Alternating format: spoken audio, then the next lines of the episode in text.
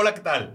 Bienvenidos al sexto episodio del podcast Bien Despachados, Cuaresma 2023. Hola mi querido Beto, ¿cómo estás? ¿Cómo va la semana? Empezando a todo vapor. Primera semana de Cuaresma. Vamos a pedirle a Dios que nos ayude y nos llene de su alegría.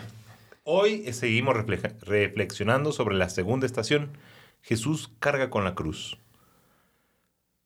Como nos dice Juan, amó porque tanto amó Dios al mundo que dio a su Hijo único, para que todo el que crea en Él no perezca, sino que tenga vida eterna.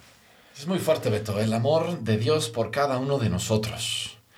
Y cuando reflexionamos en Cristo cargando con la cruz, a veces pensamos que es algo normal, pero la cruz, para empezar, era una pena de muerte muy especial que daban los judíos y en tiempos romanos. No se la daban a cualquiera.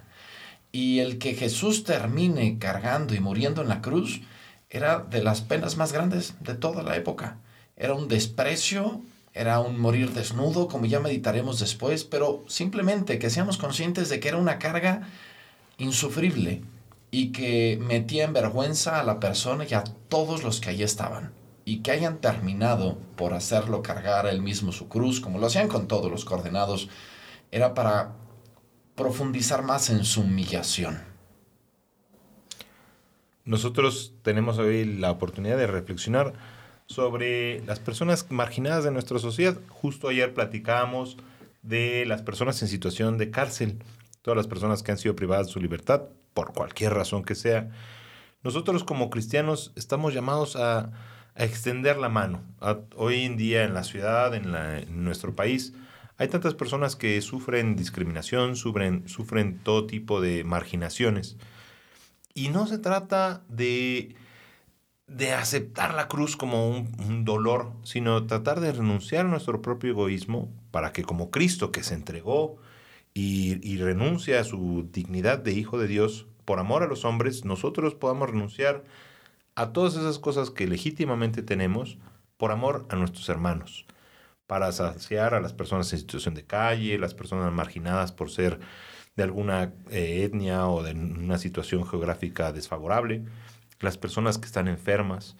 Yo los quiero invitar, los queremos invitar el día de hoy a que viviendo la cuaresma podamos detectar a aquellas personas que sufren y nosotros, como Cristo, entregar nuestro amor para que ellos puedan encontrar el amor de Cristo y puedan crecer en su amor a la, a la, vocación de la iglesia. Fíjate, Beto, que me he encontrado ahora algunos videitos en las redes muy interesantes donde chavos hacen esos pequeños eh, experimentos sociales, ¿no? De, pedir misericordia. Oye, ¿me ayudas? Y mucha gente eh, los ignora. Pero me encanta que invariablemente quienes son más compasivos son a veces quienes les hace falta un poco más, tienen más pobreza y entregan todo. Y dicen, oye, ¿y tú por qué me ayudaste?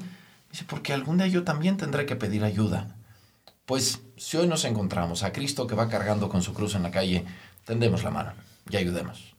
Y hoy nos vamos, mi querido Beto, a tener en nuestra oración a todos los que viven y trabajan en esa calle de Nicolás San Juan. Nicolás San Juan. Muchos edificios, departamentos, tiendas, todos los que están por ahí están en nuestras zonas de modo especial el día de hoy. Y también los queremos invitar, recordamos, ayer Beto lo hizo muy bien, el retiro de cuaresma, tanto para hombres y mujeres. Y también nuestros dos grupos, de Teba y Toby. Tercera edad, vida ascendente. ¿Y sabes qué significa Toby, Beto? No, estoy seguro. Pues sí, ellos dijeron que es el todavía vivos. Ah, ellos solitos se pusieron así. 10 de la mañana, 10 de la mañana en el dispensario parroquial. Todas las personas que estén disponibles ahí los esperan. Pues con mucha alegría, mil gracias por escucharnos. Continuamos con nuestro camino siguiendo a Jesús, siguiendo a Jesús para profundizar y acoger su misterio de salvación. Que Dios Padre, Hijo y Espíritu Santo los acompañe en este día. Feliz día.